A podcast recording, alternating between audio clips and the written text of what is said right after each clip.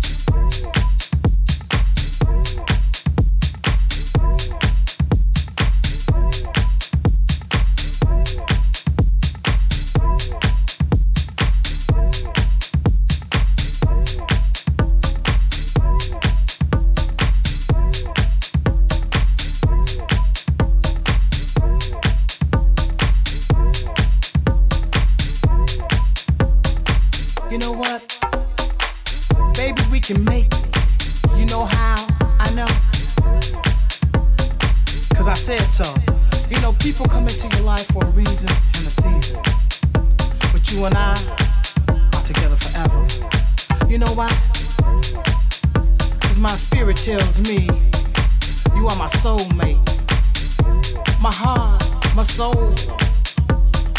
my everything. I know we can make it.